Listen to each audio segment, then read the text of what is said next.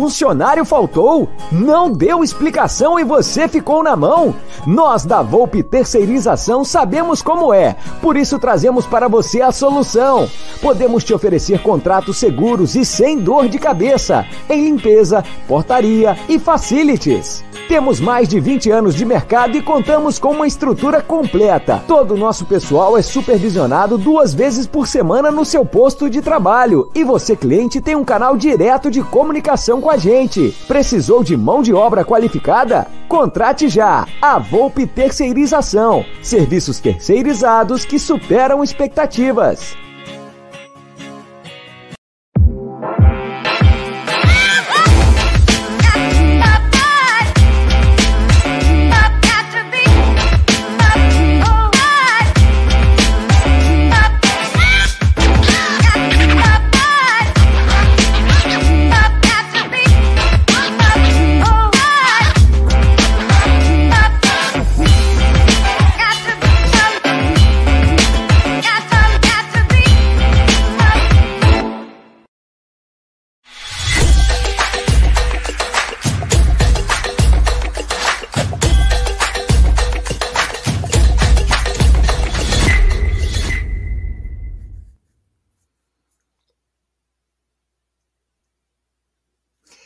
Quando surge Palestra no ar, tá começando mais uma edição do seu programa semanal aqui no canal Amit. Opa, comecei engasgando. 1914, tá começando mais uma edição aqui do seu Palestra. Aqui o programa é muito bem humorado, muito bem animado. Mas antes de começar a nossa live, em nome do Amit, do Palestra, queria desejar toda a força e meus sentimentos ao William, nosso atacante, acabou de comunicar no seu Instagram que o filho que sua esposa esperava veio a falecer. É, um dos motivos de ele não estar domingo no banco de reservas foi por conta disso. Então, a família Mitch, o Palestra e toda a nossa equipe, toda a torcida palmeirense, somos mais de 18 milhões, mandam um força, William, força, bigode. Você tem lá um anjinho no céu que está te protegendo a partir de agora. Entendam os planos de Deus, coloque nas mãos de Deus sempre mas vamos que vamos. O show não pode parar. Então, esse programa e toda a torcida palmeirense te mandam uma força enorme para você continuar as suas batalhas durante toda a sua trajetória. Só para começar esse programa. Não gostamos dessas notícias, mas é, temos que dar essa, essa notícia tão triste que o William Bigode deu agora há pouco em seu Instagram. Mas para começar o programa de hoje, já quero pedir para cada um de vocês deixar o seu like, compartilhar a sua a live com os seus amigos, no seu grupo de WhatsApp, se inscreva no canal, a família Amit está aumentando, já parabenizando toda a família é, Amit 1914 pela mega live, 24 horas de live aqui no canal, foi um sucesso. Então vamos que vamos, sempre por mais, sempre pelo Palmeiras, em busca do tri, seremos, se Deus quiser. E comigo, mais uma vez, mais uma terça-feira, meu companheiro de todas as lives, Leonardo Lustosa. Antes de você dar seu boa noite, eu vou te perguntar: tá ansioso ou não tá ansioso? Cara, vários motivos, mas eu já me vi em Montevidéu umas 15 vezes desde o empate no Mineirão. Enfim, a ansiedade batendo forte aí. Eu gostaria de agradecer o Zé, daqui a pouco vai dar a boa noite dele, o Luiz, né? A gente vai perguntar até mais sobre sobre esse apelido aí, sobre esse nome, mas agradecer demais o pessoal da Energia 97, o Domênico, o seu Bento, o pessoal que tem feito um trabalho muito legal, muito próximo do torcedor do Palmeiras, e é um trabalho que merece o nosso respeito. A gente dá muita risada, obviamente, e fica feliz quando o motivo é positivo. Quero agradecer a você que está aí no chat já dominando né, o nosso chat, o Danilo Dima, o John Ribeiro, Thaís Helena, muita gente chegando por aqui e o seu like é muito importante para a gente continuar essa live que vem após um empate péssimo do Palmeiras. Nós vamos falar sobre tudo isso, mas não dá tempo de respirar, porque amanhã já tem de novo em Belo Horizonte, Palmeiras e América. E tem um super chat da, dos patrões aí. Boa noite, seus lindos, tirando o Zé Mistério e o Leozinho vai apresentá-lo aqui para a galera. E tá aqui com a gente hoje, o Léo já falou, a chefia já falou e agora é minha vez de falar Boa noite, Zé. Obrigado por ter aceito o nosso convite. É um prazer imenso. Como o Léo falou, A gente dá muitas risadas com o pessoal da Energia 97, todos os programas. É muito legal esse carinho que vocês têm, esse fanatismo como nós palmeirenses em uma mídia tradicional, vamos dizer assim. E obrigado por estar aqui com a gente hoje nessa live. Bora falar muito desse Palmeiras que vai do céu ao inferno, entre aspas, em menos de cinco dias. Ah, muito obrigado. Obrigado pelo convite aí de vocês, né? Um, um canal que eu já já sei que existe, já acompanho há muito tempo também. É, conheço alguns é, de vista, a maioria, alguns integrantes de vista, acompanho o trabalho, é, gosto também das opiniões, das cornetadas, enfim, acompanho porque a gente gosta de sempre estar tá, é, ouvindo e vendo o que, que o pessoal, né, o que, que a torcida do Palmeiras está falando, também para quando a gente vai entrar no ar, a gente pode estar tá abastecido de informação, a gente pode estar tá abastecido de o que, que a torcida está achando, o que, que é legal eu falar, o que, que não é legal eu, eu, eu dizer, o que, que é legal eu fortalecer, né? Então, a gente, a gente acompanha diversos canais aí, eu, eu fiquei bem, bem contente quando recebi o convite aí de vocês, e é isso aí, que nem você falou, é 880, é a torcida do Palmeiras, ou você é campeão ou você não presta, né? Então tem que ganhar todos os campeonatos do ano, porque se o Palmeiras não ganhar todos os campeonatos que disputar, inclusive da categoria de base, a base não presta. É, se não ganhar o futebol feminino, o futebol feminino não presta também. Mas eu já, como eu sou palmeirense há muito tempo, há mais de 30 anos, então eu já estou acostumado com essa, com esse termômetro da torcida, né? Mas é uma torcida apaixonante, é uma torcida apaixonada, é uma torcida verdadeira, não é uma torcida terceirizada. O cara que é palmeirense, ele é palmeirense, ele não torce para o Bahia e para o Palmeiras, ele é palmeirense. Então eu, eu, eu, eu, amo, eu amo de paixão. Hoje eu sou Bahia. Hoje eu sou Oi? Bahia. Você não fala isso que hoje eu sou Bahia, hein? Não, não, não, mas a, a gente, é, anti, a gente é anti-corintiano. A Bahia é Brasil. Hoje o Bahia é Brasil, não tem conversa, né? Ivete Sangalo, todo mundo lá, nós somos, nós somos Bahia de corpo e alma e coração. Mas antes disso, nós somos anti-Corinthians. E eu, antes de ser palmeirense, eu aprendi a ser anti-corintiano. Então, isso que foi o que me deu um empurrão para ser palmeirense. Mas muito obrigado, a audiência de vocês, a repercussão que o canal de vocês tem é muito grande, é muito favorável. Eu sempre escuto a galera falando muito bem de vocês, é, amigos de outros canais é, gostam do trabalho de vocês, né? Então, muito obrigado mais uma vez aí, que seja um, uma boa live, uma boa resenha aí para todos nós. Bora de resenha, bora falar muito de Palmeiras, mas antes, para deixar nosso convidado tranquilo no canal, tranquilo no programa, e eu sei que ele é um cara da resenha, tem muitas histórias para o Palmeiras, proporciona muitas histórias. E o nosso primeiro momento do canal, nosso primeiro momento aqui do Palestra, é o momento David Show. Aquele momento maluco, às vezes que faz uma cagada. É aquele momento maluco, a gente intitulou de Momento Daver Show. Então a gente pede para o nosso convidado contar uma história maluca que ele apelidaria de Daverson. Se ele pudesse apelidar uma história que ele viveu com o Palmeiras maluca de Daverson, qual história seria para compartilhar para a galera, para a gente começar esse, esse papo tranquilo, sendo que o Daverson é um pouquinho tranquilo. Rapidinho, teve uma vez, é, acho que Copa, não sei se foi a Libertadores ou a Sul-Americana, 98, 99, eu, eu não me recordo o ano, mas o Palmeiras ia jogar com o Cerro Portenho. E até então eu estava indo em todos os jogos, eu tinha acho que 15 anos, eu tinha por aí 15 anos, eu nasci em 84, então eu tinha uns 15 anos, por aí 16. Tinha um amigo meu, João, que hoje é padrinho do meu filho, ele era polícia do Exército. Aí eu falei assim para ele, pô, João, eu não, eu não consegui comprar ingresso para nós. E eu não vou conseguir entrar, meu. Aí ele falou assim: não, mas eu consigo porque eu vou dar uma carteirada nos polícia. Aí eu falei, cara, como que você vai. E era, e era lá no Palestra Itália, e as catraquinhas, lembra que a gente entrava nas catraquinhas e tinha um puta do escadaria? E, e aí depois a gente viu o Jardim Suspense, eu ficava ali olhando a torcida lá, e os jogadores batendo bola, eu louco para entrar, e eu ali, né, dando migué. E daqui a pouco o meu, o meu camarada, o João, chegou, ele veio direto do, do exército tal, chegou e, e falou: fica comigo e não abre a boca. E não abre a boca. Só que eu tinha 15 anos, cara. Outra coisa, 15 anos de meio de barba, um cabelo grande, de boné. Ele chegou no polícia e falou assim: o peixe tal, o jeito que eles falam, se trata o peixe, não sei o quê. Pô, eu preciso ver o meu time. Pô, tô, tô puxando guarda, não sei quanto tempo, não consigo assistir o meu time.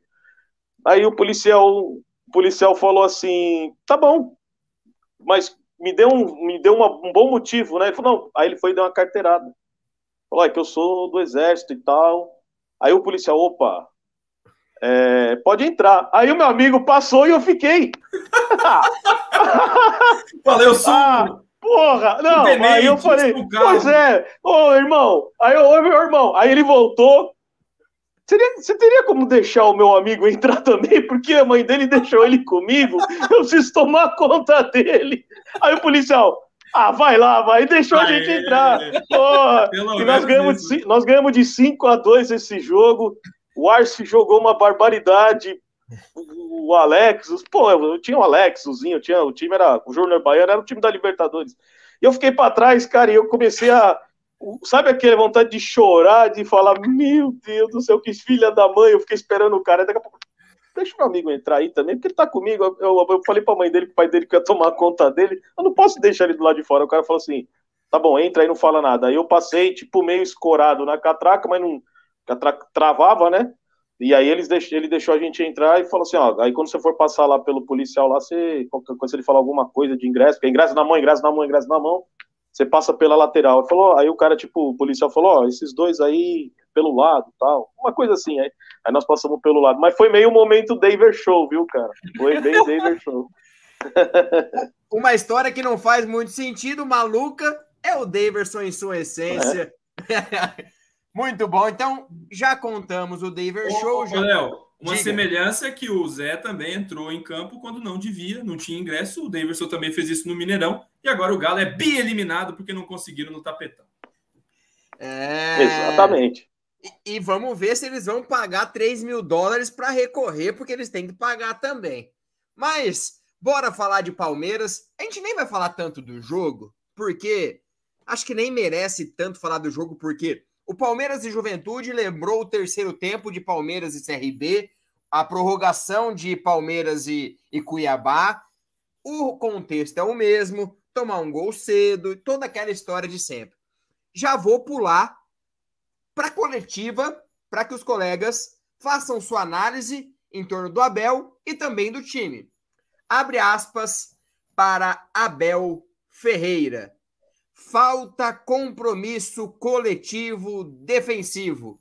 Palmeiras, uma das piores defesas do campeonato, tomou 26 gols em 22 jogos e é vice-líder. Ele não aceita que o time tenha esse foco, tendo um foco na Libertadores muito bom e no Brasileiro o time é completamente sem foco. Aí eu passo a bola para o Léo para ele começar a discussão. Falta compromisso coletivo defensivo? O que falta para esse Palmeiras da, da, do Brasileirão que sobra para o Palmeiras da Libertadores? É, acho que a resposta está nessa pergunta, inclusive, né? O Palmeiras entender que para continuar competindo num alto nível e tentando buscar mais títulos, não significa que não preste, mas tem que encarar toda noite como uma decisão. Eu acho que, como profissionais que são e pela grana que recebem, era o mínimo que poderiam fazer em qualquer jogo, respeitando a camisa do Palmeiras em qualquer situação. O Abel, de fato, pela primeira vez, eu acho, explodiu com o próprio elenco em uma coletiva. Eu não me recordo de outro momento. Ele sempre falava, obviamente, é, um pouco sobre a diretoria, sobre o trabalho dele, mas nunca diretamente, apenas alguns pitacos ali quando o Patrick de Paula fez uma cagada, o Lucas Lima fez outra, mas ele nunca foi tão incisivo coletivamente com o seu grupo. E, e acho até importante que ele tenha feito isso após uma grande classificação, porque aí, se ele perde o elenco antes do jogo contra o Galo, é complicado. Então ele esperou, esperou ver o que o seu elenco poderia fazer naquela decisão, viu que poderia dar muito e deu muito no Mineirão. O Palmeiras conseguiu encarar frente a frente com o time do Cuca e saiu classificado. Né? Mas em outros momentos, a energia, a intensidade, qualquer palavra que você queira utilizar do Palmeiras, a rotação do Palmeiras é outra.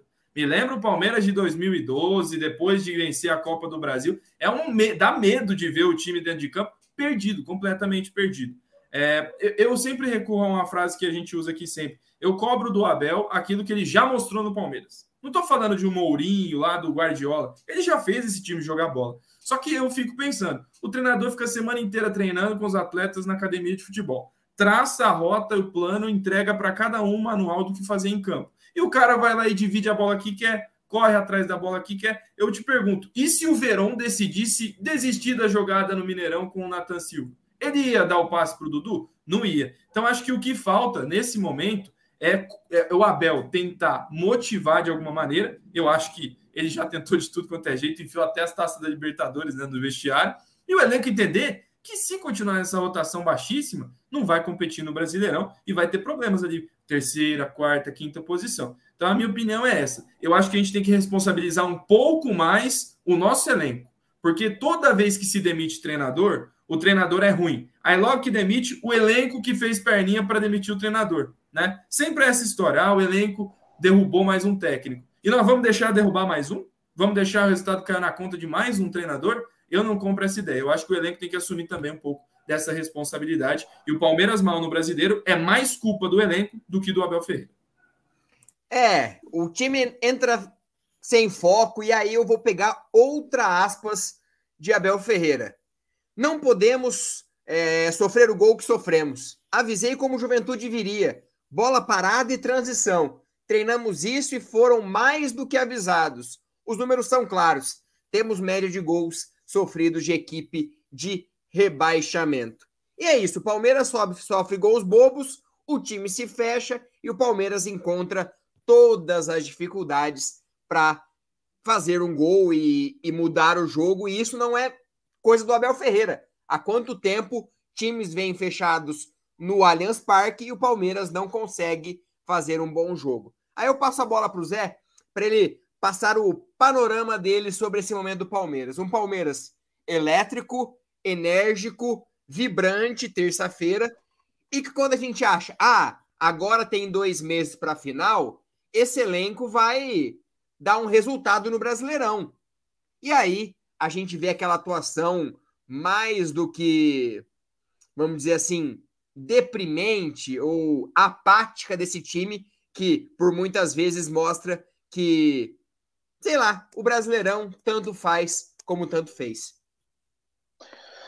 É, eu, eu acho o seguinte: é, o Palmeiras, entre aspas, tá com a barriga muito cheia, mas o Flamengo também tá com a barriga muito cheia. E quando você tem um presidente que não está satisfeito em ganhar dois títulos por ano, que é o caso do presidente do Flamengo, vocês podem perceber que o Flamengo entra para ganhar do América Mineiro, do, do Palmeiras, do Bragantino, da Libertadores, ele entra para ganhar todos os jogos.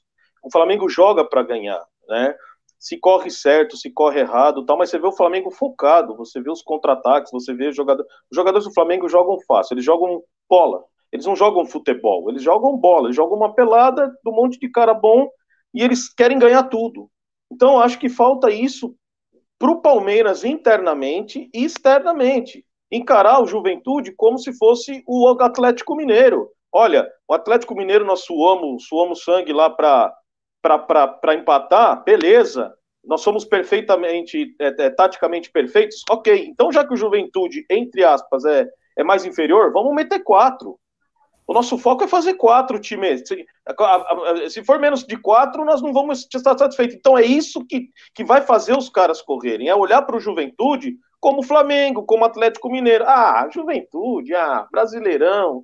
Nós já ganhamos Copa do Brasil, nós ganhamos isso, nós estamos numa final. Ah, lá lá é mais importante, eu vou me desgastar contra a juventude, a qualquer hora eu acho gol. Então, se você já começa a mentalizar esse tipo de pensamento numa concentração, na ida da sua ida do, do CT, da academia para o estádio, ou da sua casa para academia para treinar, você não mentaliza que você tem que passar o bambu, você tem que passar o babão em cima do juventude, então, de repente, um jogador mentaliza, mas os outros 10 não mentalizam a mesma coisa. Então, acho que falta isso, falta ter a mentalidade, eu vou falar mesmo, tem que ter a mentalidade do Bruno Henrique, do Gabigol, que não aceita perder, que quer fazer 4, 5 gols por partida. Você entendeu? É isso. O Bruno Henrique fez quatro gols na semifinal da Libertadores, dois em cada jogo. Então tem que mentalizar isso. Tem que, o Palmeiras tem que falar: eu sou gigante, eu sou muito maior do que o Atlético Mineiro e muito mais, muito maior que o Juventude. Eu não posso aceitar empatar com o Juventude.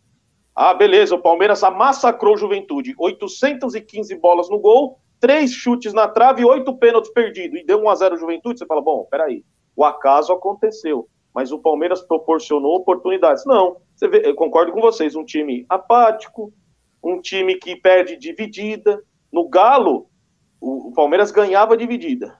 Aí no Juventude perde dividida. Vocês viram contra o, os Galinha lá? O Patrick de Paula foi com o pé mole, o Luan foi com o pé mole, o Danilo foi com o pé mole. Aí nós perdemos. Aí chega no Atlético Mineiro, tá todo mundo focado. Então eu acho que o, os resultados não acontecem como deveriam acontecer por causa disso. Porque jogador de qualidade, jogadores tarimbados, jogadores campeões, né? Porque é um time campeão, multicampeão, sabem os meandros do futebol para conquistar títulos. Eles não conquistaram. E, e, o Abel ele não tem esse perfil de ah, tá tudo certo, beleza, ah, não, empatezinho com o Juventude. Não, ele se incomoda. Então você vê que o seu patrão se incomoda de um resultado adverso. Mas às vezes seus funcionários não, não concordam, então eu concordo com vocês. Acho que não é hora de ficar trocando o comandante, é hora de trocar o funcionário. Um soldado tem que obedecer, um soldado não pode derrubar o seu capitão, né? Então acho que jogador no Palmeiras e eu acho que a gente, como palmeirense, deveria começar a levantar essa bandeira, independentemente de ser chamado de passapano ou não, de tirar essa filosofia do clube de ficar demitindo o treinador. Nós temos que começar a pedir cabeça de jogador. Jogador passa, o clube fica. Então já ganhou, já encheu a barriga, já está milionário. Muito obrigado, vem o próximo com outro foco, né, com outra atitude, de repente com a, a fim, a fim de ganhar, de conquistar. Então acredito que seja muito por causa disso. Ô, Léo, antes da gente ler as mensagens, só para dar uma, um adendo aí nessa opinião e junto com a minha, isso não tem nada a ver com a qualidade do elenco, tá? Porque toda vez nessas horas vem aqui, ah, precisava de um ponto esquerda rápido, que não, não. sei o quê. Isso não tem a ver com qualidade do elenco, né? Com as peças Sim. que tem lá, com o time alternativo, com o time, com o time B, tinha que ganhar e ganhar bem do Juventude. Para mim, esse resultado de um a um é pior do que a derrota para o Cuiabá, porque contra o Cuiabá teve 80 chances, bola na trave. E do CRB também. E, e do, do, CRB, CRB também. também. Agora, Concordo. E, e, outra, se a torcida tivesse lá, o pau ia cantar, porque a torcida do Palmeiras não aceitaria esse tipo de atuação de maneira nenhuma. E sábado tem que ter jogo, tem que jogar bola. Vamos falar da torcida e tem um assunto legal para a gente falar sobre a torcida. Ó, vamos ver como vai ser a torcida, o time, porque vai ser o primeiro jogo de muitos ali com torcida. Mas temos dois superchats do Daniel Guimarães Borelli. Que mercadoria nesse jogo de domingo. Tá louco. É, é, Daniel. Foi difícil, foi triste, foi sofrido. Acabar um domingo, 6 e 15 da tarde, vendo aquele jogo foi algo sofrível. E vou com outro superchat do Daniel e já passando a bola para o Zé. Zé Mistério, conta alguma história engraçada na sua época de Web Rádio Verdão. Tem alguma história legal, uma história engraçada? Ô, Léo, enquanto, enquanto o Zé pensa, eu queria agradecer o Daniel, 11 meses de membro aqui no canal. Então, se você não é membro, seja membro como ele. Ele mandou aqui um Força Bigode, um abraço para o Zé e para nós aqui, os Léos. Valeu!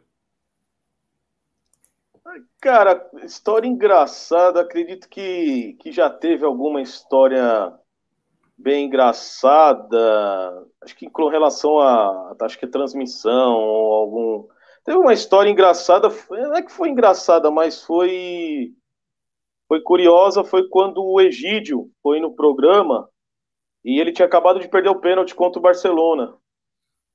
E, e eu fui um dos únicos caras que defendi o Egídio, porque eu vi que tinham jogadores com mais capacidade de cobrar o pênalti e fugiu da cobrança do, de pênalti, né? E eu fui muito criticado na rádio por por estar tá apoiando o Egídio, porque o pessoal batia muito nele, porque ele era muito ruim, muito fraco e tal. E ele tinha feito até um golaço contra o Fluminense na gaveta, lá no Maracanã, e eu que narrei esse jogo, eu tava narrando esse jogo. E aí todo mundo criticando e eu falando, pô, o Egídio é eu. E eu meio que defendendo o cara, achando que, pô, o Luan deveria ter batido, outros caras deveriam ter cobrado pênalti, enfim. E aí, num convite pro Egídio, ele veio no programa da rádio. É, e nesse programa veio o seu Bento também, o seu Bento da, da Energia 97, e, e trabalha comigo lá, que eu trabalho com ele. E nesse programa, a, a galera que ficou criticando o Egídio, batendo no Egídio, não falou nada dentro do estúdio, ficaram calados e eu fiquei tipo. Ficou um diálogo entre eu e o Egídio, e ele contou muitas coisas de bastidores nossa também. É, para nós, né? E uma também foi legal, foi do papagaio. O papagaio foi no, no, no, no programa E ele levou a namorada dele. A namorada dele era MC, mas eu nunca tinha visto ela na vida.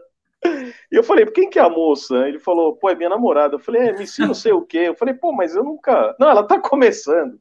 Ela tá começando. E aí a gente ficou numa resenha lá, e aí ele ficou com a namoradinha dele, ele falou um negócio muito interessante. Ele falou assim: olha, eu vou falar um negócio para vocês, jogar no Palmeiras vai ser impossível, porque o clube investe muito em jogadores e não dão não dão muito atenção pra gente que tá subindo, né? E, e aí passou o tempo e depois o tempo mostrou pra gente que ele teve muita oportunidade, os meninos da base tiveram muita oportunidade e alguns conseguiram abraçar e ele infelizmente não. Mas foram, foram essas histórias aí. E o gol do Corinthians lá, o gol do, do, do dos caras na final do Campeonato Paulista, aquele final do Campeonato Paulista de 2018, que o Maicon foi cobrar o pênalti, eu fiquei tentando secar o cara, é, e falando que ele era um dos piores batedores de pênalti do Brasil e ele meteu na gaveta.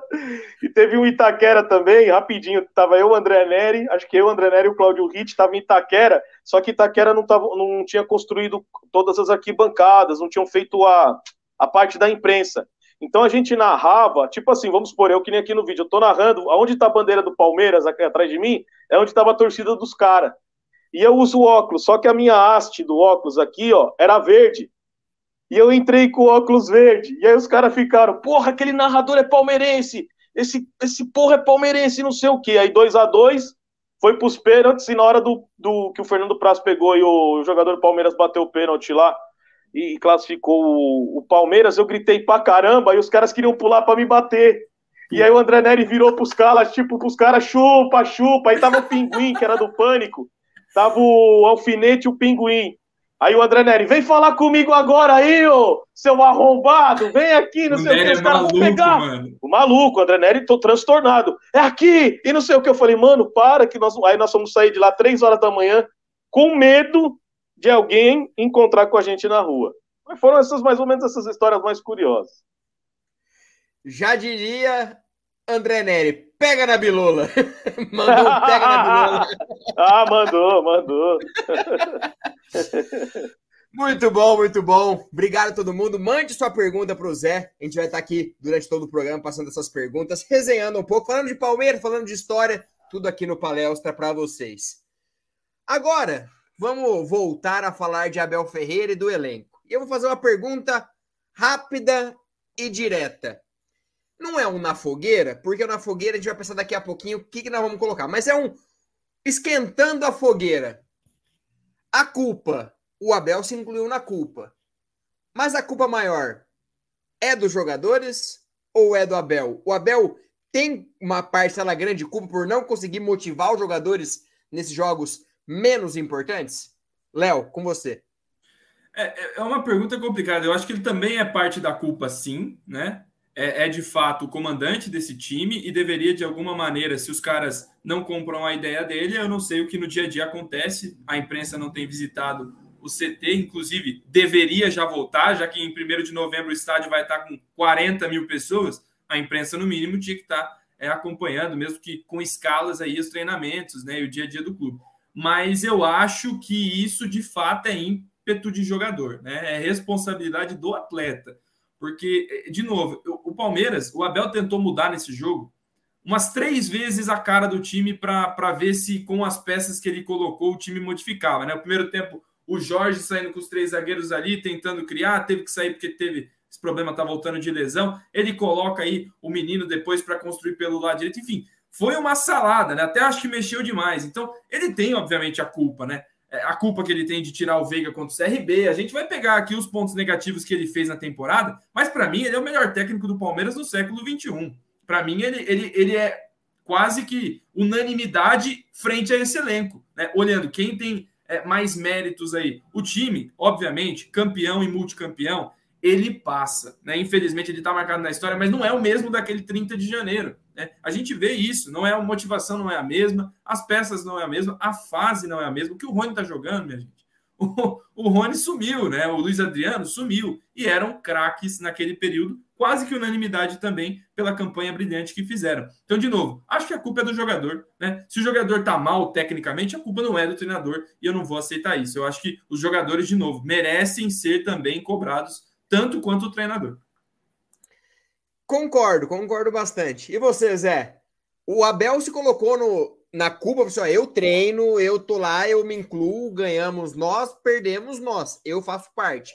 Mas analisando cada um no seu quadrado, quem tem mais culpa? Os jogadores ou o Abel, que não consegue extrair nesse momento de menos, menos importante dos jogadores?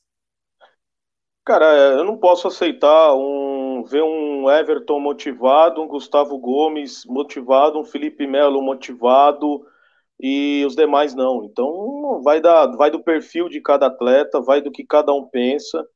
É, quando você vê Felipe Melo rasgando na, na Libertadores, intimidando o Hulk, dividindo bola, tirando 455 bolas de dentro da área com 38 anos, ganhou tudo que, que disputou praticamente, menos uma Copa do Mundo, infelizmente. É um cara já milionário, bilionário, se bobear, e tá lá com 38 anos indo treinar todos os dias, motivado para jogar contra qualquer clube que seja. Aí você fala, como que o Abel consegue motivar o Felipe Melo? Não.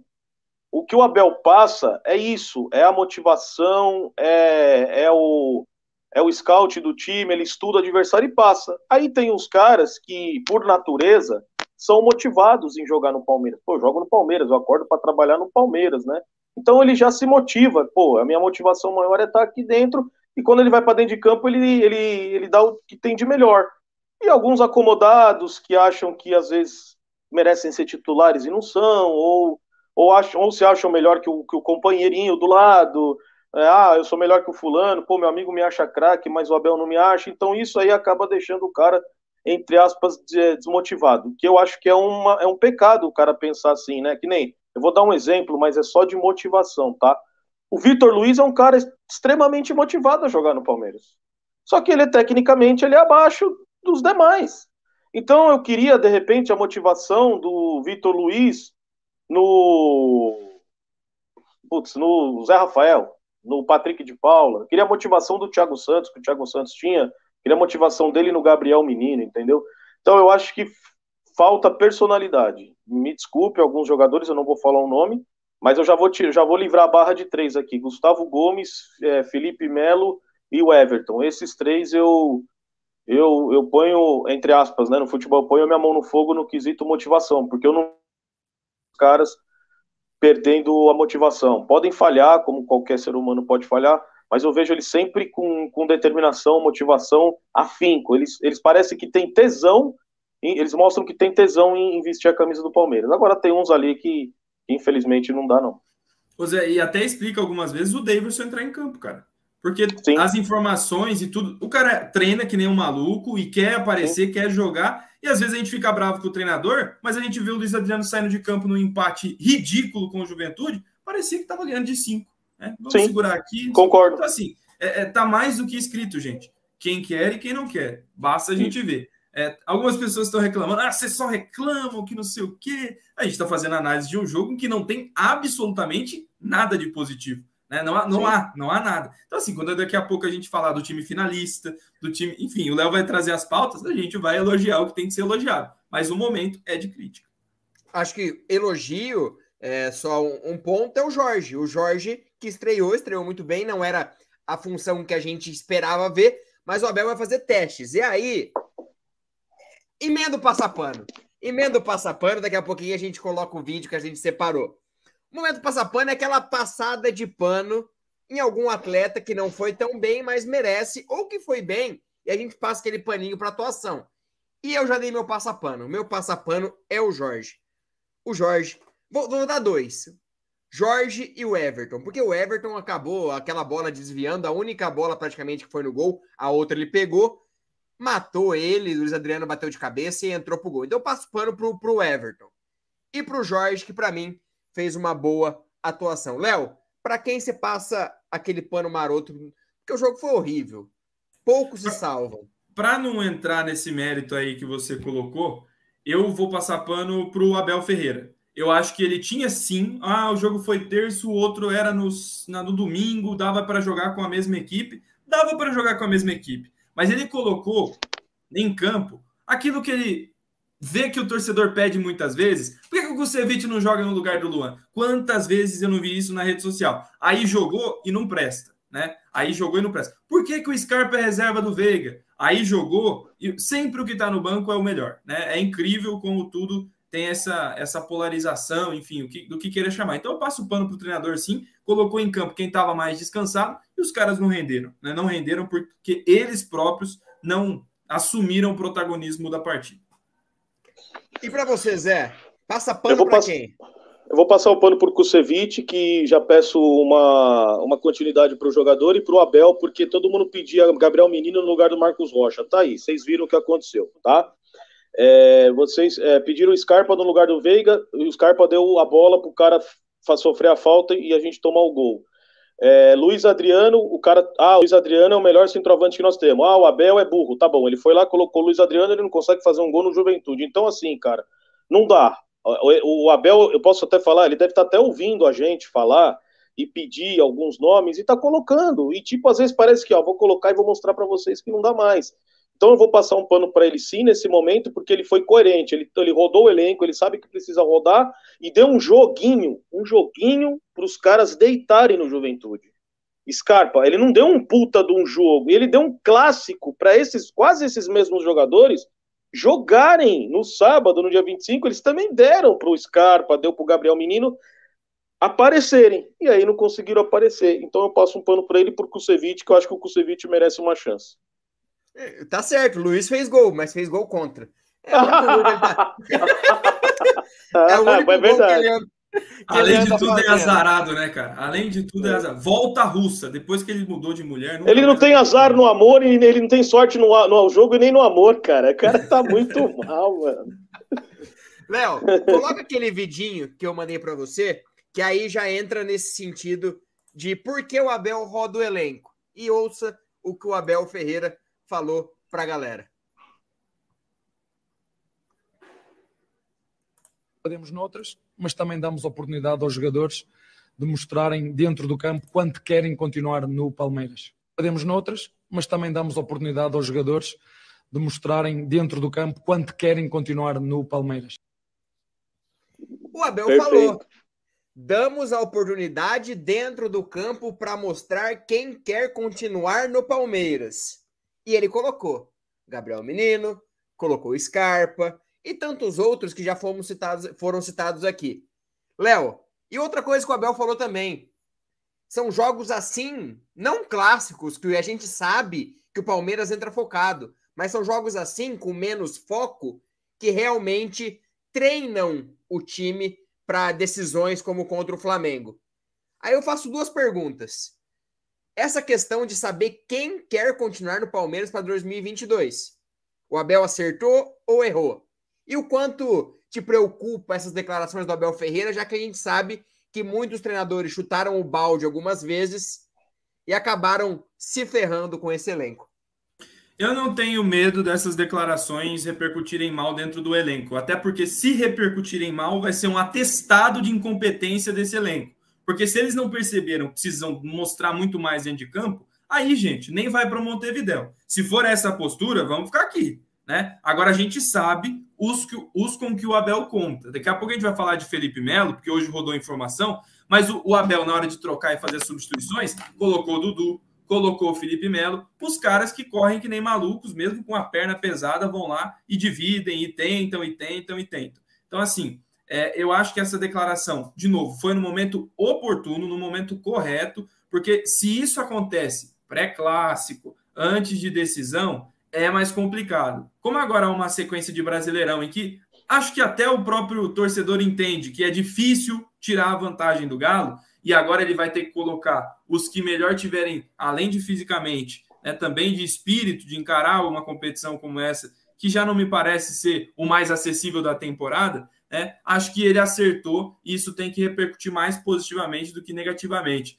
E é importante essa fala dele, esse vídeo que a gente passou, no sentido de mostrarem que querem continuar no Palmeiras, né? Porque isso mostra também que o Abel já pensa em alguma coisa para a próxima temporada, né? Eu acho que um treinador não falaria isso se não tivesse essa mentalidade de uma sequência, né? Porque se ele fosse embora em dezembro, ele não ia falar, não ele ia, estaria focado apenas no dia 27. E não é o que parece. E parece que o Abel quer construir um time que está com ele para a próxima temporada também. E para você, Zé, essa declaração, quem quer continuar no Palmeiras tem que mostrar dentro do campo. E se te preocupa essas declarações, porque a gente já viu outros treinadores, entre aspas, sofrendo na mão desse elenco. Então, eu acho que ele foi um porta-voz da diretoria, né? É o sentimento que eu tenho por, por ter acompanhado o Palmeiras muito tempo e tal.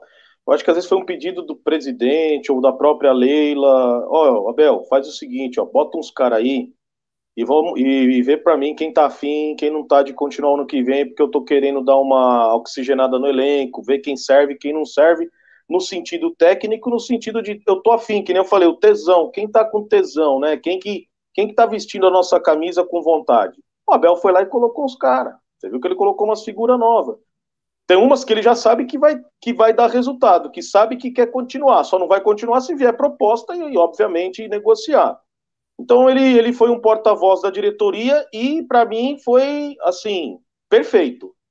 Tá aí, ó, eu tô dando chance pros caras. Quem tiver afim de ficar aí, vai correr, vai lutar, vai ganhar, vai brigar, né? É, independentemente do resultado, tá, gente? É, só que a gente tem que ver. Então é isso que ele está fazendo. Ele está colocando alguns jogadores que ele sabe que, que precisa colocar para ver se realmente vão continuar o ano que vem. E se ele quer, caso ele continue também, né? Porque a gente não sabe até que, que ponto isso possa acontecer ou não, mas que ele saiba que, que, com quem ele pode contar, né? Ele já teve um, um ano de relacionamento com esses atletas, ele conhece todo mundo muito bem, né, cara? Então, ele sabe, ele olha no olho. O treinador não é bobo, ele não é bobo, ele olha no olho do cara e sabe se o cara tá, tá tra sendo transparente e lidando com a verdade com, com ele. Tem alguns, de repente, já até confessaram para ele que, de repente, é melhor sair, é melhor ter oportunidade em, de repente, outro clube, e tem uns que ele está colocando lá para saber se realmente tem condição de, de, acontecer. Eu acho que o momento foi oportuno, sim, e um jogo com juventude, de meio de tabela aí de Campeonato Brasileiro, não vejo problema nenhum. Show de bola! E a, aqui a gente fala do Abel, já linka com notícia. E domingo, é domingo o jogo contra o Bragantino? Não, é sábado, né? Sábado. Isso. Sábado. sábado contra o Bragantino teremos o retorno do público. E o Abel Ferreira falou sobre isso. Estou ansioso. Vamos tirar metade do trabalho de fazer o time entrar em alerta no início do jogo. Aquela cutucada. Vai ser uma boa forma de avaliar os jogadores. Estou mortinho, como se diz, ansioso. Os torcedores são a alma do futebol que venham para ajudar. E o Palmeiras já liberou os preços para os jogos, para venda, 30% agora. E a partir de amanhã começa a venda dos ingressos para o confronto contra o Red Bull Bragantino.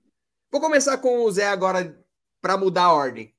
Zé, o quão importante vai ser esse. Lembrando, é o primeiro contato de Abel Ferreira com a torcida.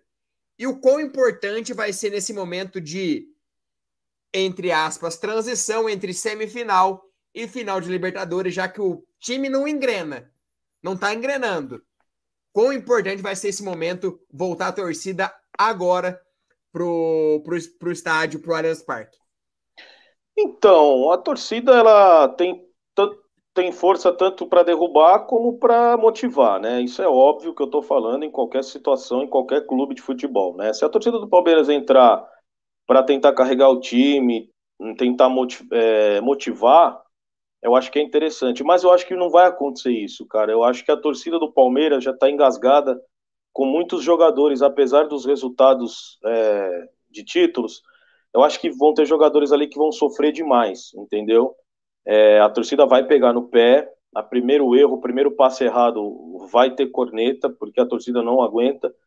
E o Abel, é, dependendo das peças que ele mudar e a torcida não, não tiver esse entendimento, ele vai tomar um xingo lá atrás do banco, ele vai tomar um xingo sim. Então, assim, se vai ser bom ou não, eu não sei. Eu acho que o jogador de futebol ele ganha muito, o treinador também, eles têm que lidar com esse tipo de situação. Então, se, ele pode extrair coisas boas de, de repente, de um, xing, de um xingamento da torcida, ele pode arrancar alguma coisa dali motivacional, motivar o. fazer aquela sua parte motivacional. Como também não, como tem jogador que pode sentir ali o peso da torcida, que eu acredito que, que tem jogador que não vai conseguir, às vezes, se desenvolver com a presença da torcida. E eu acredito que se tivesse tido torcida antes, muitos jogadores do Palmeiras aí já tinham puxado o carro, já tinham, de repente, dado linha, viu? Então, às vezes, a torcida ajuda nesse, nesse caso também, sabe? Tipo o Lucas Lima, já poderia ter ido embora antes. Então, infelizmente, a torcida não conseguiu estar presente para fazer com que ele puxasse o carro ao carro antes. Mas eu, cara, eu vou, eu vou ficar meio em cima do muro. Eu acho que eu vou ficar meia mussarela, meia calabresa. Não consigo ver. Eu vou ter que ver alguns jogos para saber o que, como que a torcida vai reagir. Mas eu, eu, eu, eu pelo que eu estou conversando com alguns amigos, muito, muitos caras já estão falando que querem voltar ao, ao campo para poder xingar, que é o que é o tesão dos caras, é xingar. Então, fazer o quê? Vamos ver. Tivemos algumas amostras nesse final de semana, por exemplo, do Grêmio, que a torcida totalmente jogou contra. Entrava o jogador já, já vaiado, Douglas Costa vaiado, então vamos ver como vai ser. Claro, são situações diferentes, mas a torcida é uma incógnita. E você, Léo, tá ansioso como o Abel Ferreira? Porque tem. Será que estaremos lá no Allianz Parque? Eu não, estaremos você. É, tô ansioso também. Amanhã sai a venda, se sobrar, né? Sócio do interior é o último lá a comprar, não tem muito, muito rating, né? O ranking lá, perdão. E, e, vamos ver, se sobrar, a gente aparece por lá. Mas eu acho que vai ser. O Zé foi cirúrgico aí, porque o em cima do muro, nessa hora, é o mais honesto, assim dizer, porque de fato eu não sei o que esperar. Se o Palmeiras começa ganhando de 1 a 0 nos 15 iniciais, é uma festa, né? O time joga da maneira que quer, apresenta um bom futebol. Se acontece como nos últimos jogos, o Palmeiras em casa sempre sai atrás, vai virar um pandemônio, né? Eu não, não tenho dúvida de que é, vai ser uma torcida que vai jogar ali no limite, xingando e tentando apoiar, mas tudo depende da decisão dos atletas em campo. Eu acho que sim, motiva a torcida no estádio, justamente por eles não quererem passar pela segunda opção. É, Para eles vai ser lindo vencer o bom Red Bull Bragantino, a gente já está falando do jogo do sábado, mas também vai depender do resultado de amanhã, tá? Porque dois tropeços consecutivos após o Galo já entra pressionado lá no sábado. E um ponto importante de falar também: o, vai ser uma festa bonita, apesar dos 13 mil torcedores ali, mais ou menos, né, no estádio. Eu acho que vamos ver os dois momentos. A entrada no campo, a, a torcida aclamando o Abel e esse elenco que é campeão, de fato merece no início ali é, uma homenagem, uma música especial, enfim. A Mancha vai preparar algo muito bom, eu tenho certeza. Mas aí, depois do apito inicial, é, é outra história, é aquele aquela, aquele roteiro que a gente já conhece e não é diferente de outros momentos do Allianz Parque. A torcida do Palmeiras sabe fazer as duas coisas como ninguém: apoiar e também dar aquela cornetada. É isso. E agora eu já vou entrar numa outra notícia e já entrando no Na Fogueira. Eu já sei a resposta, eu acho, todo mundo aqui nessa mesa. Mas eu vou emendar um Na Fogueira com uma notícia. Hoje, o Estadão noticiou que o Felipe Melo tinha uma proposta na sua mesa para renovar com o Palmeiras por mais um ano. Fomos atrás, conversamos com pessoas próximas ao Felipe, conversamos com pessoas da diretoria do Palmeiras e a resposta de ambos foi a mesma. Estamos focados no dia 27 de novembro. Não tem absolutamente nada. E quem vai definir vai ser a Leila. Então, a informação que a gente tem é que essa informação da que existe uma proposta na mesa não é verdade. Informação que a gente trouxe hoje lá no Twitter, que não existe essa proposta e que estão tanto Palmeiras quanto Felipe Melo extremamente focados no dia 27 de novembro. E o Na Fogueira é o seguinte: Zé Mistério, eu acho que eu sei o que você vai responder. Você renova ou não renova com o Felipe Melo por mais um ano? Ah, eu renovo. Renovo, eu acho que um cara que tá jogando, lógico, com contrato, mas podendo assinar um pré-contrato com qualquer clube um, e tá focado, é um cara disciplinado, é um cara que mostrou que gosta do Palmeiras, ama o Palmeiras, diz, né, diz que é um, um flamenguista mais palmeirense que tem. Então, cara, eu renovaria pelo que ele representa dentro do elenco, né? É um líder, é um paizão ali, eu falo que ele é o, dono da casa, lá nas transmissões, então eu renovaria mais um ano, de repente chegaria a um acordo com ele. Eu acho que isso vai acontecer, tá?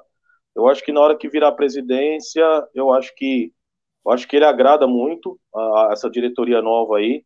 Acho que ele agrada o Abel. Se o Abel tivesse a continuidade no Palmeiras, ele, ele é um cara que agrada. Eu, eu renovaria, eu acho que, que vai ser renovado o contrato dele.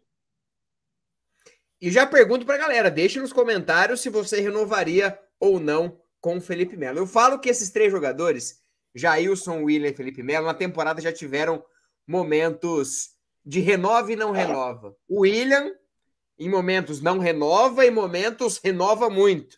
Jailson não renova e já pegou pênalti. Não, tem que renovar com o Jailson. E Felipe Melo já foi de desprezado até, nossa, depois da semifinal, tem que renovar. Mas em, falando do Felipe Melo, o que ele jogou na final da Libertadores. Só que a gente tem que pensar também que é um cara de 39 anos, salário alto, teria que ter uma readequação. E o Felipe sabe disso, com certeza ele sabe disso, pela importância. Eu renovaria. Hoje, 5 de outubro, depois da temporada, depois de tudo que ele fez, eu renovaria por mais um ano, sim, com o Felipe Melo. Um ano, planeje uma aposentadoria e, ó, Felipe, quer aposentar no Palmeiras, a gente faz uma festa, beleza. Não quer? Quer ir pro Boca, igual ele sempre fala? Beleza, vai pro Boca, obrigado por tudo e vamos que vamos. Mas por mais um ano, eu creio que deve acontecer com a Leila Pereira presidente e eu renovaria por mais um ano com o Felipe Melo. Léo, e para você? Cara, eu não gosto da ideia do valor ser mantido, tá? É, era a informação do Estadão, sei que vocês do nosso palestra confirma, não confirmaram, né? Mostraram que ainda não há uma definição, mas assim, vendo a temporada, os jogos decisivos da temporada e como o Felipe Melo se comportou nos jogos decisivos contra o Atlético Mineiro, é nítido que ele é um dos jogadores com mais brilho desse elenco, que não afina para qualquer adversário, que está lá presente, bota dedo na cara do craque do outro time se precisar e a gente não tem nesse elenco outro perfil de jogador dessa maneira. Eu não vejo. O Gomes é o capitão, ok, foi capitão, mas o Gomes não faz isso. Não é algo que o Gomes faria, por exemplo. O Gomes tem o perfil de mostrar no jogo, né, aquilo que ele faz. Zé, quer completar aí antes de eu terminar? Só, só rapidinho, para não quebrar seu raciocínio. Qual é o único jogador que você viu pegar um jogador pelo braço na frente do árbitro e jogar no chão? Apenas o Felipe como, Melo. Como ele fez com o Jair do Atlético Mineiro. Sai daqui, jogou ele no chão, tô falando com o árbitro aqui, chamou de bunda mole e tudo. Quem, quem teria esse perfil? Nenhum. Nenhum. Nenhum. É, e, e, talvez e, o Davidson, mas ele se jogaria também, né? é, jogaria, é não. Mas... E, quem, e quem falaria pro Hulk? Não toma cartão amarelo, senão você tá fora, hein? Aí. o pezinho do ouvido pro Hulk. Quem teria esse perfil? Exatamente ele, né? E ele cobra dentro de campo também do próprio time, é um cara que é muito participativo em todos os momentos do jogo. Então, como não existe outro desse perfil, a gente não subiu um da base com essa característica. Os meninos são bons de bola, mas muito quietos ali, em certos momentos parecem até desligados. E o Felipe tem essa fama do xerife e o Palmeiras precisa dessa figura, como todo time bom tem, né? o, o, o, Atlético Mineiro tem, o Flamengo tem um monte, né? Essa questão, o Flamengo tem de monte para falar atrás do árbitro, tem vários. E o Palmeiras só tem o Felipe Melo. Às vezes o Dudu, mas também não é esse cara. Então, assim, pelo que ele jogou e com méritos próprios, eu acho que um ano de contrato a mais para ele não é um problema e não vai ser. Porque, assim, tem gente que acha que é um dos maiores do problema. Não pode renovar. Cara, o Mike tá no elenco, o Vitor Luiz tá no elenco. Você né? vai manter esses caras em detrimento do Felipe. Então, assim, eu não gosto da ideia de manter o salário. Ele ganha muito, muito para um último ano de contrato. Se pudesse fazer um ajuste e jogar de fato o último ano da carreira, é, que, que seja aqui no Palmeiras, não gostaria de vê-lo aí pelos, pelos times brasileiros. Seria até ruim né, a gente conviver com isso. Espero que termine a carreira aqui, mas com ajuste salarial. Esse foi o Na Fogueira de hoje. É bons argumentos de todo mundo, galera. Alguns aqui falando que não renovariam, outros falando que renovaria para um valor mais baixo, outros concordando com a parte de liderança. É, aqui o papo no Amit é muito bom, então deixe seu like, fortaleça a nossa live, fortaleça o palestra para que seja recomendado para mais palmeirenses. Rumo aos 75 mil inscritos eu quero essa plaquinha de 100 mil até o final do ano. Então, bora ajudar, bora compartilhar com os amigos o canal Amit 1914. E é uma outra notícia de hoje, puxando de ontem. Ontem, o jornalista Benjamin Bach, lá da do Arena SBT, deu a informação que o Abel iria embora no final do ano, que ele iria para a Europa. E aí ele falou assim, ó, Milan já sondou, Fiorentina já sondou, mas não tem muito sentido, porque o Milan é vice-líder, a Fiorentina tá bem no campeonato, e hoje seu empresário Hugo Cajuda, lá de Portugal, deu a informação para o All Sport, também para o Globo Esporte, a seguinte fala. Não é verdade que o Abel tem alguma intenção de deixar o Palmeiras no fim do ano, como chegou a ser noticiado por alguns jornalistas. Ele não pensa em sair do clube, tem contrato até 2022, está muito comprometido com seus jogadores e com o Palmeiras. Não existe atualmente contato com nenhum clube e muito menos para dezembro. Ele, Abel, já teve seis propostas concretas para sair, algumas até superiores. A última delas nessa semana passada e nunca o fez por estar nesse projeto com o Palmeiras de alma e coração. Ele está tão comprometido e satisfeito que não vejo até porque não possa continuar mais alguns anos. Essa é a palavra de Hugo Cajuda, empresário de Abel Ferreira. Léo, e essa informação te agrada o Abel ficar já pensando em 2022? Porque a gente começa a linkar algumas coisas. Quem quer continuar? Quem está compromissado? Ah, vamos fazer planejamento. E aí o empresário dá uma declaração dessa hoje, desmentindo qualquer tipo de informação. O como você vê essa informação? E claro, o palmeirense tem toda na sua cabeça aquela teoria da conspiração. Se é verdade ou mentira, não sei. Ah, até dia 27 é bombardeio. Como que você vê essa informação, essa questão do Abel, fica ou não fica? Para o empresário, ele cravou, ele fica. É, é, de maneira bem rápida. Eu respeito muito bem, já adorava assistir o Fox Sports Rádio na época boa, assim. Depois começou a, a, a definhar, mas, enfim, é, é, é, todo mundo sabe que o Benja e o Arena SBT, infelizmente, não emplacou. Então o Benja vira e mexe, dá uma manchete desse tipo, né, lá no programa, para chamar a atenção. E ele conseguiu, de fato. Só que faltou o Benja um pouco de sensibilidade lá no campeonato italiano, olhar a tabela e ver que o Milan é vice-líder com um trabalho espetacular, usando uma garotada. A Fiorentina está quase no G4, também um bom trabalho. Não faria o menor sentido esses clubes procurarem o Abel Ferreira para um meio de temporada, né? Porque dezembro é meio de temporada na Europa. Então é bastante curioso que isso tenha saído ontem, porque de fato não faz o menor sentido. Sobre a continuidade, para mim é o ideal. O Palmeiras tem que parar de ter 20 técnicos a cada cinco anos. Palmeiras não tem um projeto longo, ninguém conseguiu fazer isso. Eu não me lembro nem do último, talvez é, o Gilson Clay, o Filipão ficou um bom tempo lá atrás também. Então, o Palmeiras precisa começar a, com uma unicamente, com a sua comissão técnica, a girar jogadores, né? Tem que inverter. O, o Zé falou isso no começo do programa, né? É, tem que mudar a mentalidade. O, o, o time, quando tem um treinador com trabalho consolidado, ele não pode, em uma fase ruim, mandar esse cara embora, né? É só ver o que o Flamengo passou depois que o Jorge Jesus foi embora. Né? Trouxe dois treinadores, os dois fracassaram, flertou com vexames e depois aí agora está se reencontrando e ganhou o brasileiro com o Rogério Senna, é verdade, mas não era unanimidade, né? O trabalho não foi bom, tanto é que rapou também tá batendo na porta do Crespo lá para ir para o São Paulo já. Então o Palmeiras tem que aquietar, essa é a palavra que eu uso. Quieto facho, trabalhe com um treinador, deixe ele montar um time, porque não pôde montar nesse ano. E o Abel, para a gestão de carreira dele, é fundamental que ele tenha um projeto longo, porque no Paok foi curto e no Braga também. O Palmeiras é o ideal, porque vai dar recurso para ele na próxima temporada. Não tem como fugir disso. E falando em recurso, daqui a pouquinho tem notícias sobre Leila Pereira. E essa questão do Abel Ferreira, Zé, como que você vê essa questão dele fica ou não fica? É, as notícias que chegam é que ele realmente vai ficar. Então, é, lembrando, daqui um mês faz apenas um ano que ele está aqui. Daqui um mês ele faz um ano de Palmeiras só. E parece que ele já viveu absurdos aqui no Palmeiras está há muito tempo. Como que você vê essa questão do Abel Ferreira? É o empresário dele praticamente cravando que ele fica em 2022 aqui no Palmeiras. Eu não acredito nem no empresário dele, eu não acredito no Benjamin Bach, eu não acredito em nada. Eu acredito no quarto e domingo. Futebol é quarto e domingo, meu amigo. Então, se tomar uma cacetada amanhã, tomar uma cacetada sábado, aí o Abel pode ir na coletiva falar que tá com saudade da filha dele, que a primeira comunhão ele perdeu, que ele tá com saudade da esposa, do cachorro, ele vai embora. Aí o, o, o empresário cravou. Porra, aí é que nem o cara, sai do vestiário, o Crespo, não, tá respaldado. Você vai acreditar? Aí no dia seguinte, fulano é mandado embora. Porra, mas ele estava respaldado. Então eu não acredito no empresário dele. Que o empresário dele falou por ele, falou trivial, que tem que falar, não, estamos focados na Libertadores, é óbvio, isso é papinho.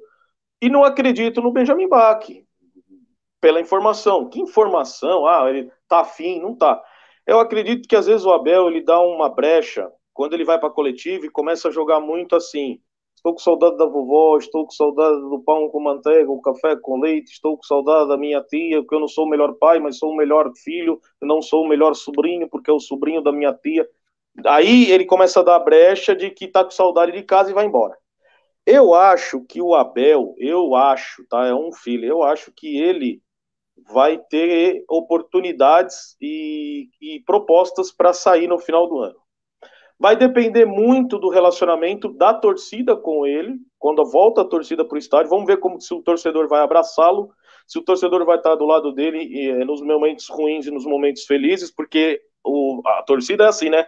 Todos somos um, né? Somos todos um. Aí Até na hora que escalação. Aí sai a escalação é burro, é uma, uma bosta, ele é um burro, manda esse. O Voivoda é melhor. Aí o Fortaleza tomou de 3 a 0 em casa do Atlético Goianiense. Ah, mas, mas se fosse o Abel, então é assim, cara. A torcida é. Então, tem, que concordo com vocês. O futebol é feito de 80, 90 pessoas cozinheiro, massagista, preparador físico, preparador médico, dentista, o Abel, o auxiliar, os jogadores, as esposas dos jogadores, os filhos, tudo agrega no futebol, por incrível que pareça. Então, às vezes, um jogador não tá num dia, não, então a culpa cai no Abel. Então, acho que ele só vai sair do Palmeiras se ele quiser. Ele não será mandado embora. A minha, a meu, é o meu sentimento, não é informação, tá, gente? Não tem informação. E é caro e mandar quando... ele embora, tá? É, sim, tudo bem, mas se a torcida começar a fazer cartinha, cartinha, aí, ah, aí dá um jeito de mandar. Porque o Mano Menezes contrataram, contratou demitido. E deram um jeito de arrumar um jeito de mandar ele embora.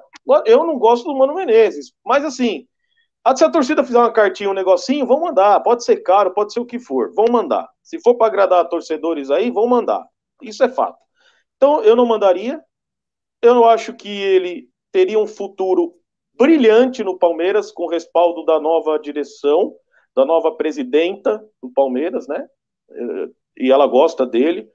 Ah, o que falam é do diretor de futebol do Bragantino, né? Que eu acho que é um cara que trabalha muito bem no bastidor, porque o Bragantino contrata sem nem ficar sabendo. Então acho que isso é a alma do negócio. E eu, eu acho que ele, dá, ele tem a cara do Palmeiras. Eu acho que o, o, Abel tem a cara do Palmeiras, o Palmeiras tem a cara dele. É um cara de personalidade, é um cara com espírito vencedor. Então, para mim, na minha opinião, eu gostaria muito que ele ficasse por mais algumas temporadas, conquistasse ainda mais e ganhasse mais, assim, cancha de treinador, né? Ficasse mais veinho, né? Porque nem cabelo branco direito ele tem. Então, ficasse um pouquinho mais veinho no Palmeiras. Pensou ele, cinco anos no Palmeiras, com duas Libertadores, três, dois brasileiros, três Copa do Brasil, quatro Campeonato Paulista. Cara, esse cara vai ficar eternizado na história, naquelas paredes do vestiário, assim, muito e muito. Então eu pensaria dessa forma se eu fosse ele. Agora a gente sabe, né, galera? Quarta e domingo, quarta e domingo. De repente, um, uma palavra mal falada numa coletiva, alguma coisa mal interpretada, o cara pode ir embora mês que vem, a gente não sabe. Excelente, excelente. E o último assunto, eu não vou nem abrir para debate, porque era, é só uma informação. Ontem, Leila Pereira passou no filtro da presidência, 67% dos votos, precisava só de 15%, e agora, no próximo dia 20 de novembro, se ela atingir 50% mais um dos votos, ela é atual, ela é atual, ela será a nova presidente do Palmeiras do Palestra Leila Pereira, a presidente. Diga, Léo. A galera tá aqui no chat falando do apelido, Zé Mistério e tal. Estão falando que você é parente do Zé do Caixão, outros já falam que é do Zé Silvério. De onde vem o Zé Mistério? É né? uma dúvida que a galera tem, tá perguntando aqui no chat, se é que pode falar, né? Vai que é mistério. Não, então, Zé do Caixão era apelido do falecido meu pai, né? É... Meu pai, ele parecia com o Zé do Caixão. Bom, é, Zé Mistério foi o seguinte, cara. É... Eu, eu, sempre gostei de futebol, apaixonado por, por futebol. É, jogava futebol e, como muitos falam aí que narrava futebol é, no, no, futebol de botão, eu gostava muito de narrar futebol jogando no portão da vizinha, sabe? 3 em 3 fora, é, linha, a gente pulava muro de escola para jogar, e às vezes eu, eu era muito, como diz o Abel, era miúdo, eu era um pouquinho miúdo, não era muito alto, eu ficava meio de fora, eu ficava no gol ali e tal, e aí os caras ficavam batendo bola e eu ficava narrando o jogo só, mas eu não tinha nem noção de, de narração, eu queria ser jogador. E aí começou as paradas de videogame, videogame, e eu achava legal a narração do, do Galvão, do, do, do Luciano do Vale na televisão e tal. Aí eu comecei a ir para estádio de futebol e comecei a ouvir rádio. Aí eu parei de ver televisão, eu comecei a ouvir rádio. E aí uma vez eu escutei a narração do Osmar Santos, eu tinha uns 10 anos com meu tio, depois Fiore Gigliotti, e aí descobri que o Fiore Gigliotti era palmeirense, fiquei escutando o Fiore ali no, no começo no começo dos anos 90, não, no 2000 não, 2000 eu já ouvia, nos, nos, nos anos 90 tal, seis anos, sete anos eu comecei a ouvir, enfim. E aí um dia, não tinha essas TV a cabo, nada, meu tio ligou o rádio, era o Zé Silvério narrando.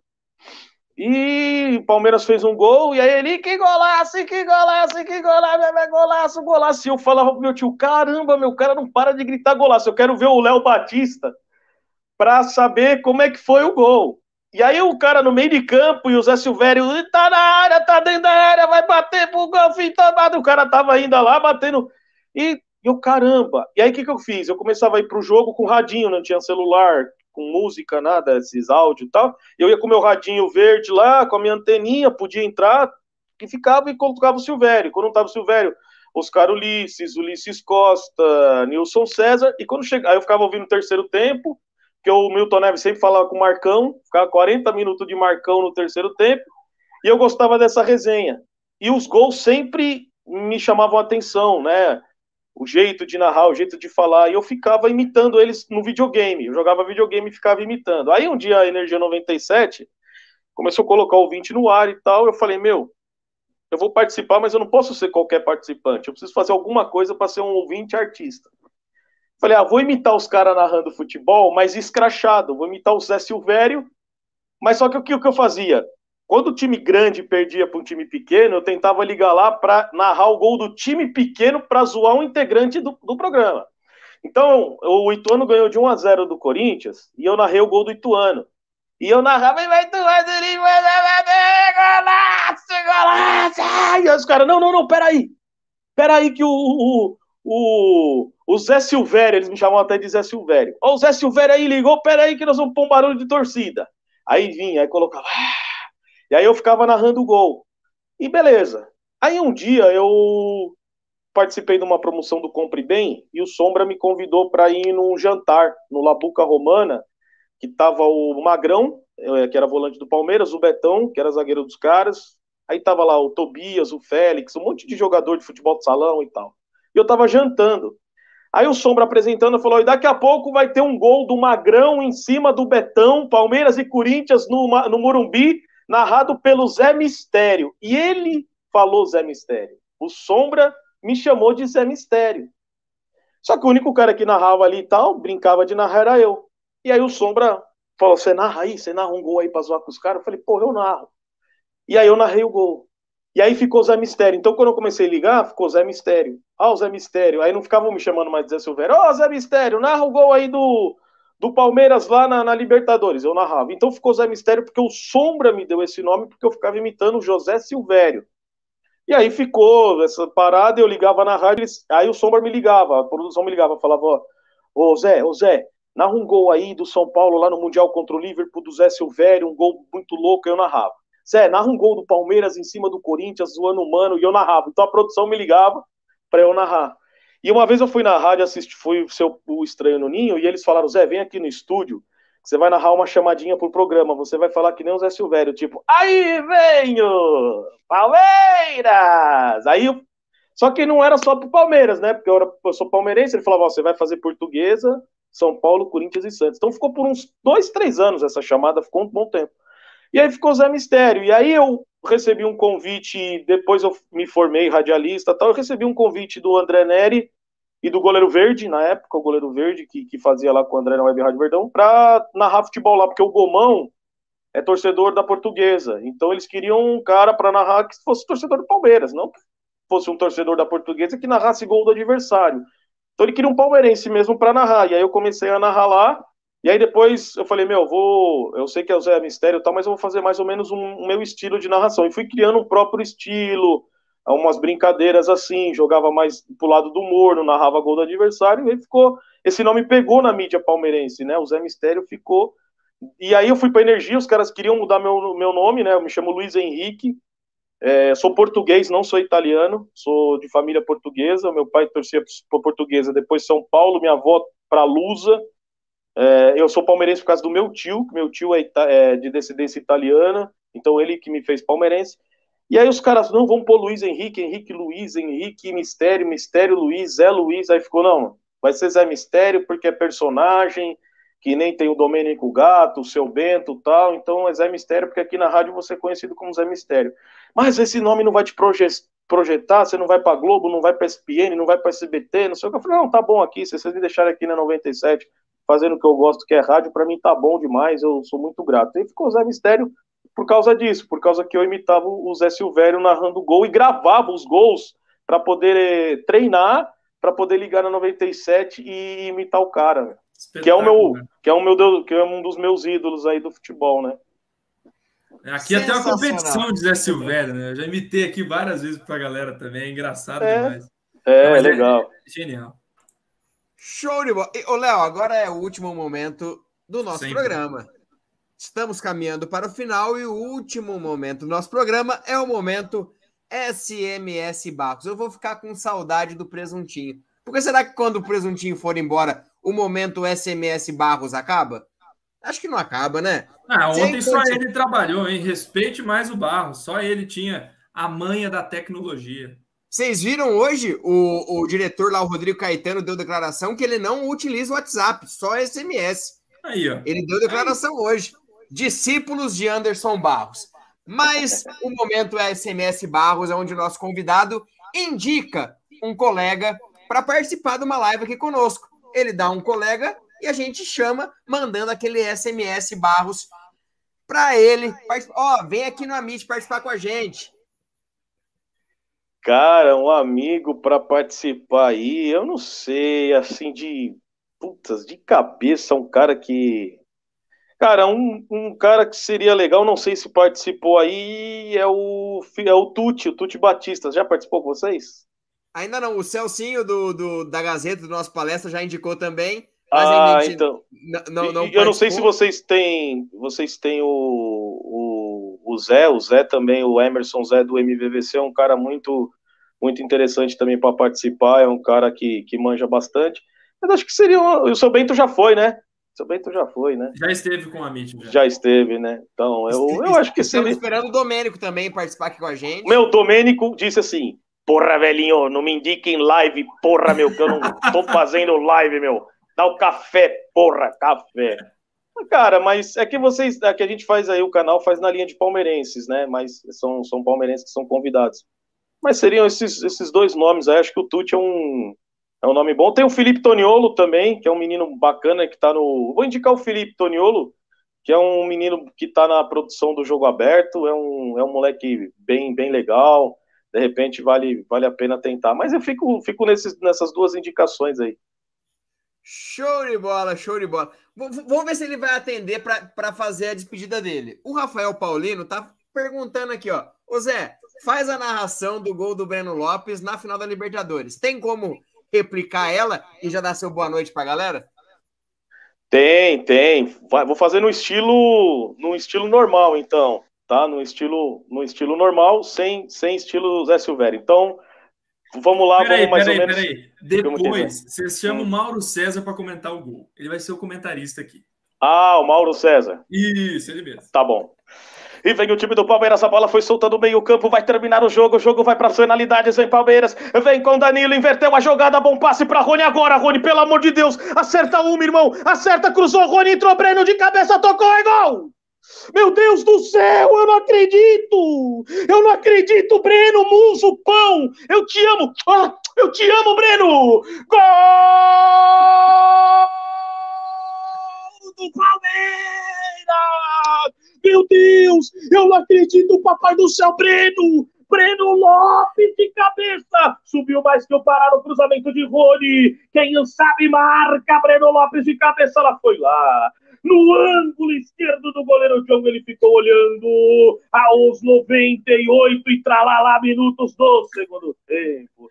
Breno, como eu te amo. Me engravida de gêmeos, Breno, camisa 19. Palmeiras 1, campeão da Libertadores. Santos 0. E o detalhe, o detalhe é todo seu. Diga, Mauro César.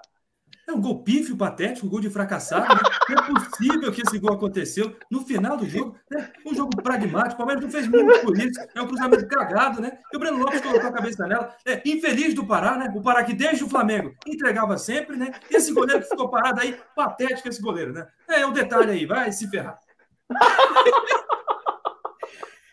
Sensacional! Muito bom. Terminamos a live em alto estilo. Zé, muito obrigado por ter aceito o nosso convite. Obrigado por estar aqui. A porta do Amit está escancarada para você voltar.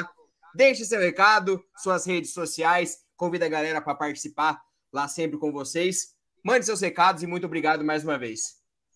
Obrigado. Ó, vou mudar minha indicação rapidinho. Eu não sei se já foi aí, mas indica a Bruca, a Bruca do Instagram, que também é uma palmeirense que manja muito de futebol, uma presença feminino uma feminina vai dar o que falar no programa. Então, depois eu vou passar o contato aí, vou entrar em contato lá na Bruca, no Instagram. Obrigado, galera, pelo convite, pela lembrança. É sempre uma honra estar falando com vocês. Saber que vocês acompanham o meu trabalho, o trabalho da Rádio Energia 97, é muito gratificante. A gente não tem dimensão do barulho, do, do que a gente fala, onde chega para as pessoas que chegam, por isso que a gente tenta sempre ser o mais agradável, é, o mais sincero, o mais coerente, o menos corneta, o mais palmeirense possível, porque muitas pessoas às vezes conversam amanhã no trabalho ou na mesa de um bar, de um restaurante, às vezes escutam o que a gente fala, né? Então é sempre bom estar tá, tá lidando com a verdade, com honestidade e com carinho aí. Muito obrigado aí, sem palavras para vocês e o convite, na hora que for convidado, estarei à disposição, sem sombra de dúvidas aí, viu, galera? Muito obrigado mesmo, de coração. Um abraço em todos vocês aí, fiquem todos com Deus e obrigado à audiência aí do canal, que é uma audiência espetacular.